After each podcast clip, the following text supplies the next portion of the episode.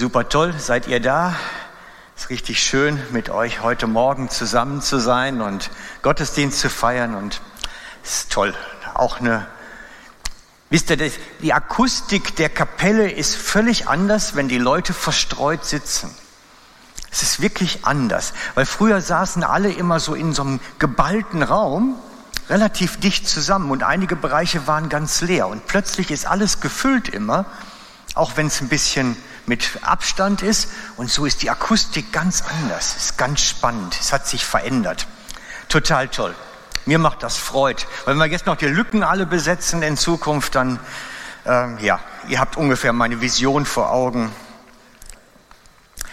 Ihr wisst, ich habe die letzten Monate inzwischen ähm, die Kraftwerkserie gemacht. Da habe ich drüber gesprochen, wie die Kraft Gottes in unser Leben hineinkommen kann. Wie wir erleben können, dass Gott nicht nur ein Wort ist, nicht nur eine Botschaft, nicht nur etwas Intellektuelles, sondern wie wir sie praktisch selber erfahren können. Das Ganze ist für mich mehr oder weniger inzwischen abgeschlossen. Es ist alles veröffentlicht was ich meinte, was wichtig ist. Man kann es auf meinem Blog sich anschauen und wir verlinken es auch demnächst zur Seite von der FCG, dass man das dort auch sehen kann. Das heißt, wenn du wissen möchtest, wie das Ganze sich verhält, wie Kraft Gottes in deinem Leben sichtbar werden kann, schau auf dem Blog beziehungsweise dann in Kürze auf unsere Webseite und dann wirst du einiges darüber finden, was hilfreich ist. Ich hatte den Eindruck gewonnen, dass das Ganze jetzt zu Ende geht, weil mir, ich denke, es war Ende letzter Woche, Gott etwas gezeigt hat, was ihm wichtig ist, was für mein Leben gilt. Und manchmal haben diese Dinge, die für mein Leben gelten, dann Auswirkungen auch auf die Gemeinde.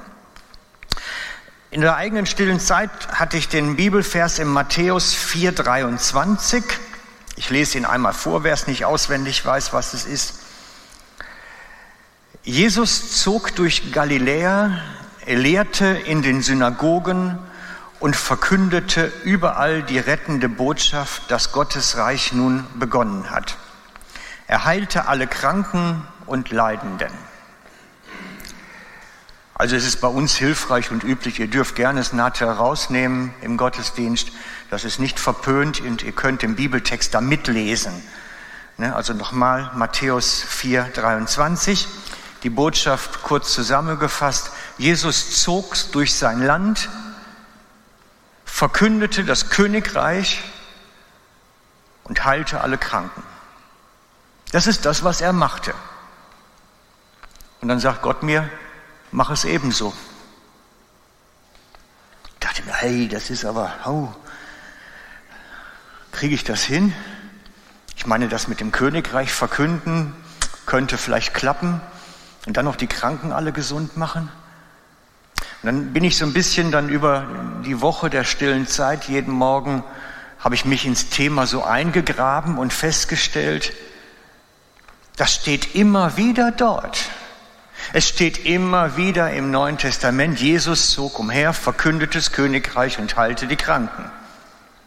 Und dann sagt er seinen zwölf Jüngern, so und jetzt ihr geht in die Dörfer, verkündet das Königreich und heilt die Kranken. Und dann sagte er es den 70 Jüngern. Und jetzt ihr geht durch die Dörfer, verkündet das Königreich und heilt die Kranken. Und als Jesus dann nachher gestorben, auferstanden war und Himmelfahrt erlebt hat, was machen die Jünger? Es steht geschrieben, ich glaube es ist Matthäus 16, Vers 20 müsste es sein. Matthäus 16, Vers 20, schlagt mal nach. Sie, die Jünger, zogen umher, verkündeten das Königreich und halten die Kranken. Das ist ein roter Faden, der sich durchzieht. Vom Anfang Jesu Dienst bis in die Apostelgeschichte nachher hinein. Und wir können sehen, die, die heute unterwegs sind mit Gott, haben den gleichen Auftrag. Er sagt uns genau das Gleiche. verkündet das Königreich und heilt die Kranken. Und dann habe ich bei mir selber erstmal angefangen zu überlegen, ja, wenn ich jetzt das Königreich, also jetzt mal frage ich doch euch, wenn du das Königreich verkünden müsstest deinen Kollegen und Nachbarn, deinen Grillpartnern, wenn du abends beim Grillieren bist und zusammensitzt und dann sagt einer, erzähl doch mal, wie verhält sich das mit dem Königreich Gottes? Das ist schwierig, so auf Kommando. Das ist, also mir fällt es nicht so leicht, vielleicht seid ihr besser. Natürlich kann man eine Menge Floskeln raushauen, kann eine Menge fromme Sprüche verteilen, aber so, dass er es versteht, was es für ihn bedeutet, ist das mankisch gar nicht so einfach.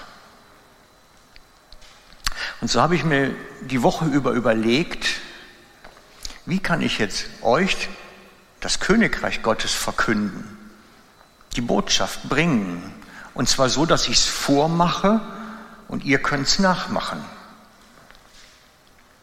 so dass ich mir so als Beispiel euch zeige und ihr dann sagt, Mensch, das ist nicht schlecht, das könnte ich vielleicht auch hinkriegen. Wäre doch cool, wenn du plötzlich über einen Gartenhag mit deiner Nachbarin so eine Geschichte erzählen könntest. Fände ich klasse. Und dann habe ich mir überlegt, ich mache es so ein bisschen so nach dem Vorbild von Jesus. Und habe mir dann etwas ausgedacht.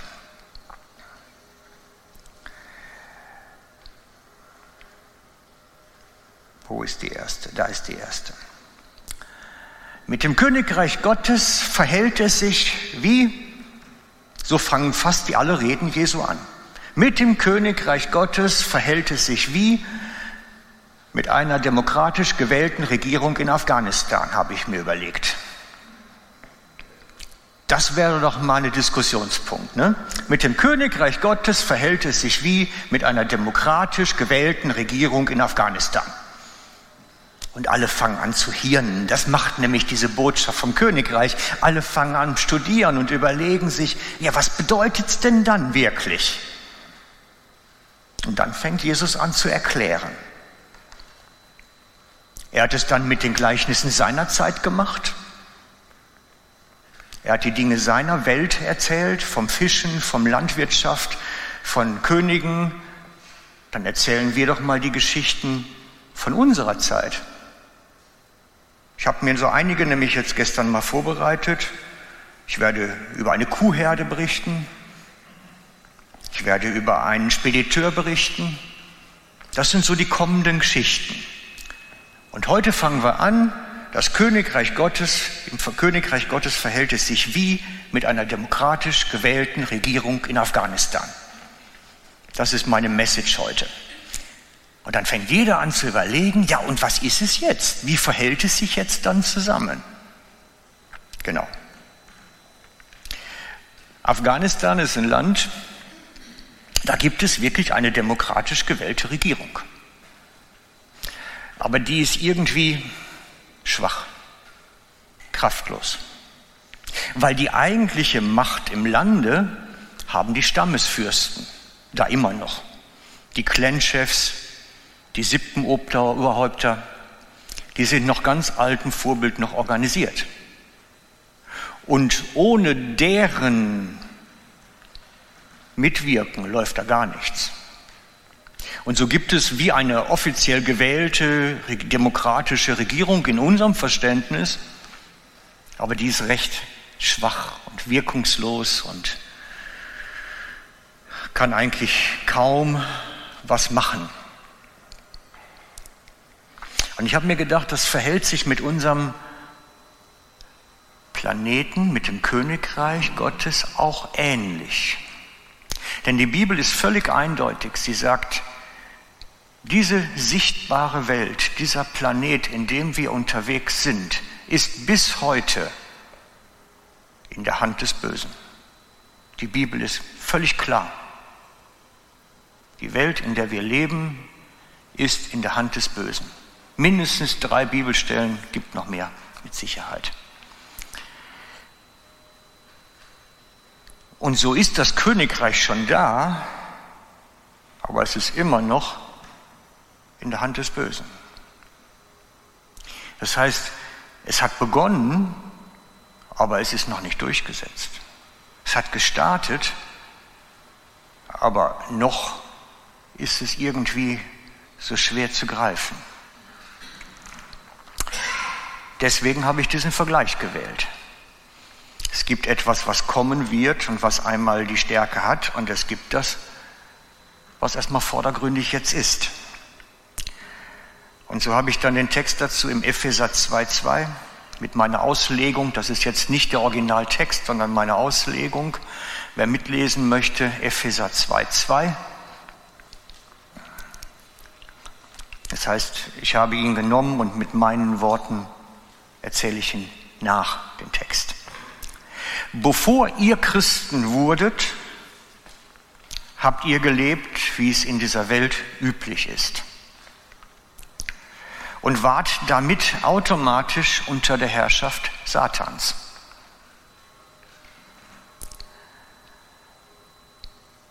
der seine Macht ausübt in der sichtbaren und unsichtbaren Welt. Seine bösen Geister beherrschen auch heute noch das Leben aller Menschen, die sich nicht vom Geist Gottes leiten lassen.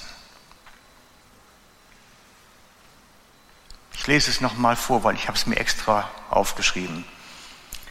Bevor ihr Christen wurdet, habt ihr gelebt, wie es in dieser Welt üblich ist und wart damit automatisch unter der Herrschaft des Satan, der seine Macht ausübt in der sichtbaren und unsichtbaren Welt. Seine bösen Geister beherrschen auch heute noch das Leben aller Menschen, die sich nicht vom Geist Gottes leiten lassen. Das ist nicht der Originaltext, das ist meine Nacherzählung.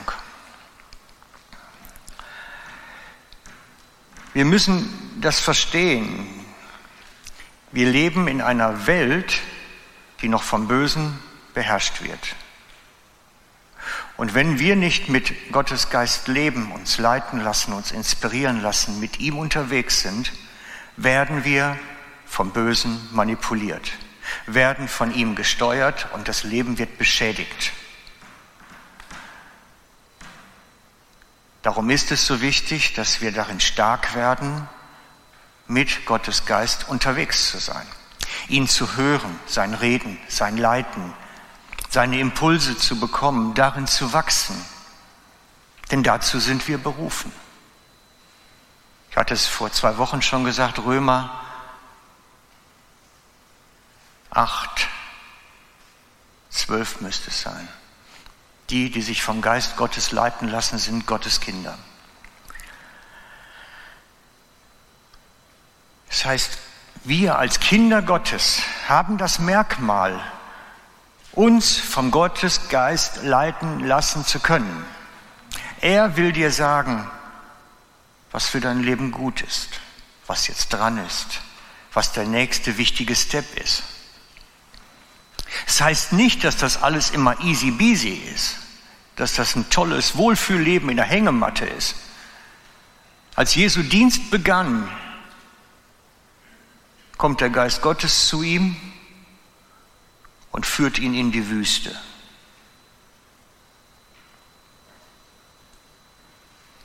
Der Geist Gottes führt in die Wüste bei ihm jetzt. Und das hieß in die Entbehrung in die Einsamkeit, in die Not, Hunger und Durst. Das heißt, der Geist Gottes hat ihn nicht in die Hollywood-Schaukel und einen Diener, der ihm dann Orangenschalen noch bringt oder irgendwas, sondern der führte ihn in die Entbehrung. Wir haben oftmals das Gefühl, der Geist Gottes führt uns nur in die tollen Sachen hinein. Es ist nur noch alles super nachher. Nein. Der Geist Gottes führt uns dahin, wo wir den nächsten Entwicklungsschritt gehen, wo wir die nächste Reifeschulung erleben, wo wir die nächste Entwicklung machen, auf ihn hin. Und darum ist es so wichtig, liebe Freunde, dass wir darin stark werden, wirklich mit Gottes Geist unterwegs zu sein. dass wir darin gut werden, dass wir sensibel sind, aufzunehmen.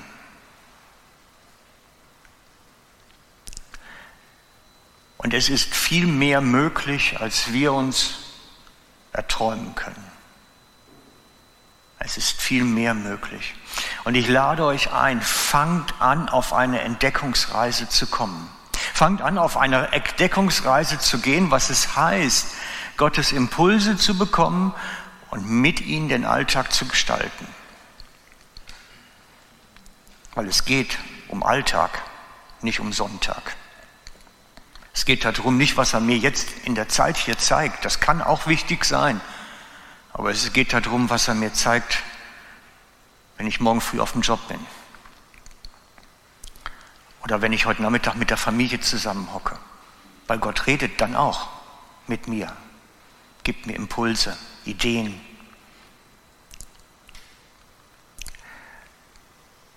Und ich glaube, es ist jetzt wichtig, dass wir Gott wie zeigen, hey, ich bin parat. Ich möchte mit dir so eng unterwegs sein, dass ich nicht mehr wie in dem ersten Text unter dem Einflussbereich des Bösen bin, dass der keine Macht mehr über mein Leben hat.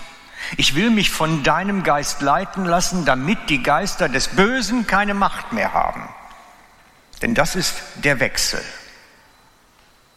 Ich will, dass mein Leben Veränderung bekommt.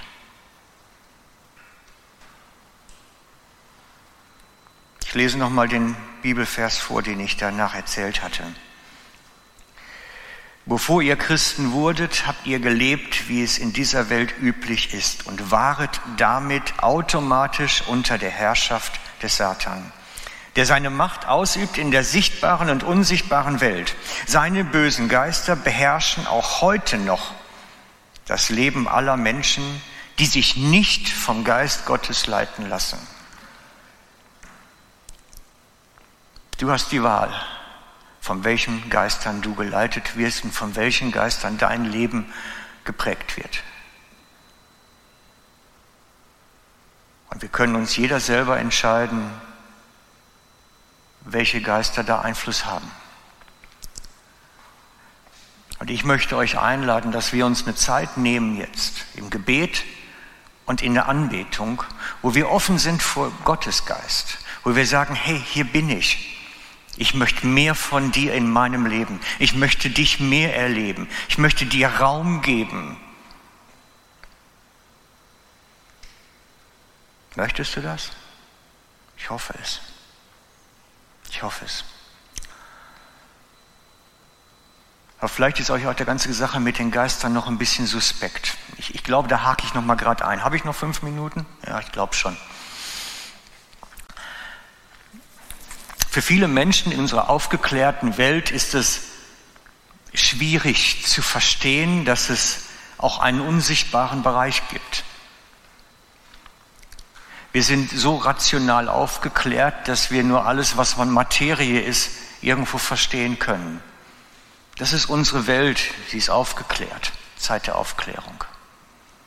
Wenn heute jemand von Geistern erzählt, wird er oftmals schon so in die Hollywood-Schiene, Ghostbuster hineingeschoben. Nein, nein. Die Unterscheidung in der Bibel ist relativ einfach.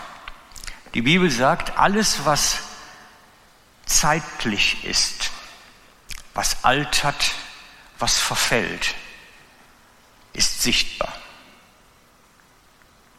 Alles, was ewig ist oder Ewigkeitscharakter hat, was nicht altert und nicht der Zeit unterliegt, das ist dauerhaft, ewig und damit unsichtbar. Das Zeitliche kann das Unsichtbare nicht sehen. Das heißt, der natürliche Mensch kann die Dinge nicht sehen, die auf Ewigkeit hin sind. Das Fleisch unser Fleisch, unsere Augen, ne, hier der Arm, kann ewige Dinge nicht sehen. Das ist die biblische Unterscheidung. Und das ist auch die Unterscheidung, die ich in der Praxis inzwischen gelernt habe. Es ist so. Und es sind auch heute noch Geister umme.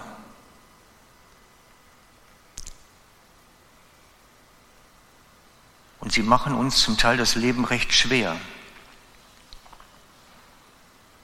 Ich bin noch am Dienstagmorgen bei einer Frau gewesen, die von einem Geist besetzt ist, weil die Geister können auch in Menschen hineinkommen. Und man konnte den Geist hören, reden hören, durch den geschlossenen Mund. Genau wie es in der Bibel in den Geschichten steht. Es ist genauso, wie es dort in der Bibel steht. Es ist eine Welt von Sichtbarem und Unsichtbarem, in der wir leben. Und die Welt des Sichtbaren ist praktisch plus eine weitere Ebene. Es ist alles findet um uns statt. Es ist nicht irgendwo,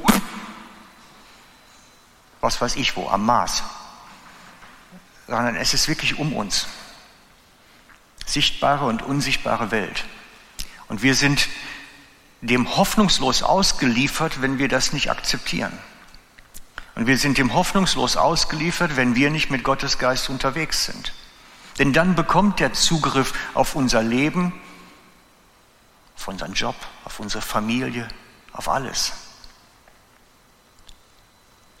Und wenn wir dem nicht mehr so ausgeliefert sein wollen, müssen wir mehr und mehr lernen, in dem Geist Gottes unterwegs zu sein und darin aktiv zu sein, davon unser Leben gestalten zu lassen. Und ich erlade dich ein nun, dass wir miteinander beten. Und dass wir miteinander beten, dass dieser Geist Gottes zu uns kommt, in unser Leben hineinkommt, in unser Leben mehr und mehr Raum nimmt denn er braucht Einladung. Er braucht offene Herzen, die Bereitschaft. Sind wir bereit? Ich kann das nicht für euch beantworten, aber ich lade euch ein, diese Erfahrung zu machen.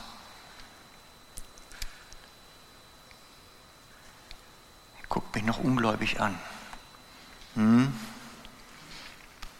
Wir kommen schon weiter. Das Königreich Gottes entfaltet sich von Woche für Woche, glaubt mir. Aber lasst uns jetzt eine Zeit des Gebets nehmen. Es ist mir ganz wichtig, dass wir lernen, wieder mehr und mehr miteinander zu beten. Denn gemeinsames Gebet hat eine Wahnsinnskraft.